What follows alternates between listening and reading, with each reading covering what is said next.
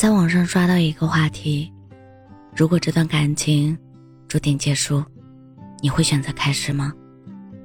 有一个高三的回答是：当然会啊。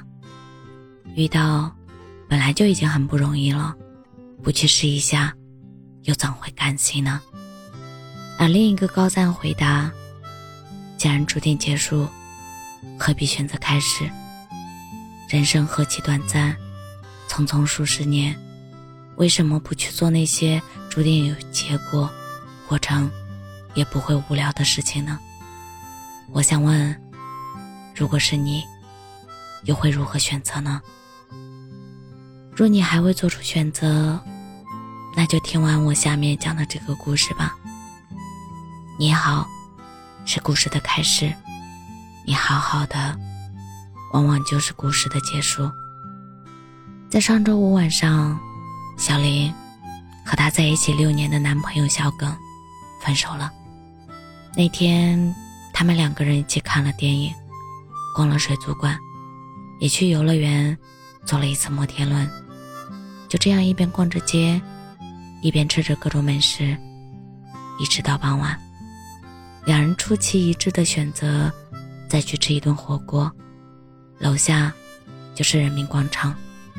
在夜幕下，在五颜六色的霓虹灯的映衬下，显得更加绚丽多彩。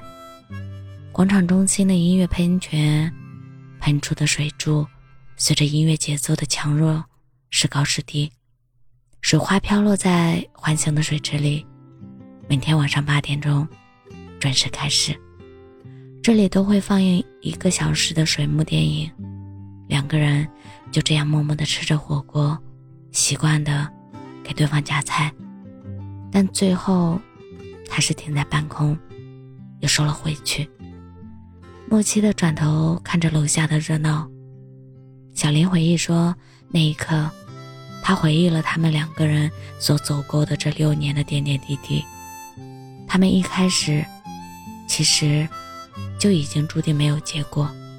小林家在南方，而小耿却是地地道道的。”东北汉子，吃着吃着，小林就开始低声抽泣了起来，因为这段感情本来就不会有结果，以至于自己连挽留的话都不知道如何说起。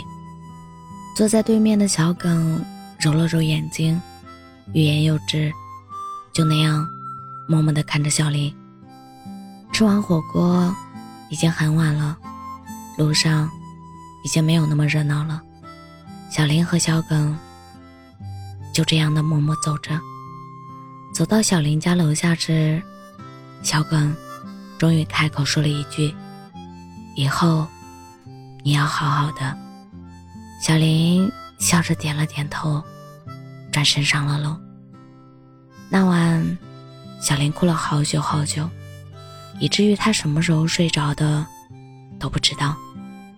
我们总是不停的做计划。下班去哪玩？晚上吃什么？和谁一起去度假？可是很多时候，计划总会临时改变。约定去吃火锅，看到一家新开的餐馆，就走进去了。说好去海边玩，然后在半路就下了车，到了一个完全陌生的地方。结婚的时候，想要好好的和对方过一辈子，最后。却分道扬镳。可是为什么会改变计划？可能是觉得改变后的方案会比原定的更加完美吧。邱妙金在《蒙马特遗书》里说：“世界总是没有错的，错的是心灵的脆弱性。我们不能免除于世界的伤害，于是我们就要长期生住灵魂的病。我们没有自己想象的那么厉害。”没有书本上、网络上吹鼓的那么强大。承认自己的脆弱、自私，承认自己需要爱、需要陪伴、需要理解，并没有那么难。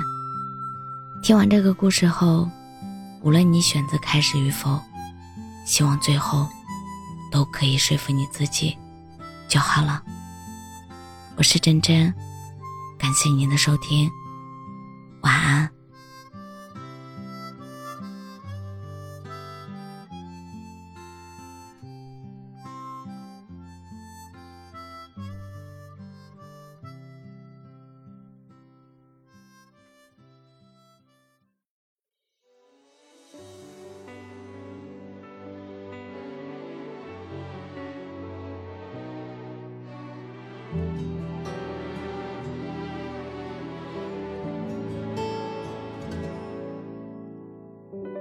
就一笔带过结尾没转折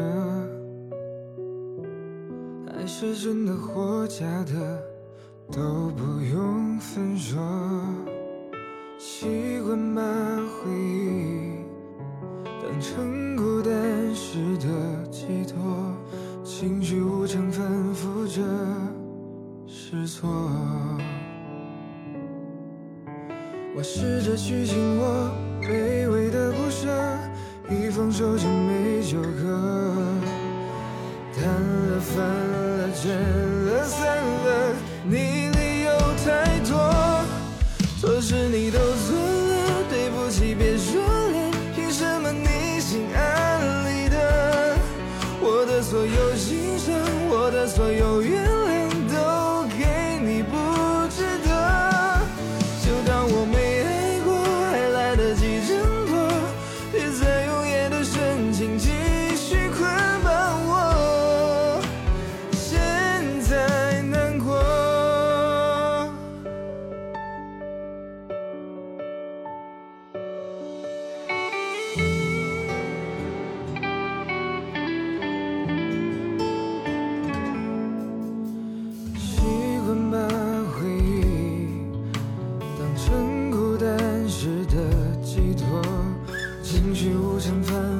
的是错，我试着去紧握卑微的不舍，一放手就没纠葛，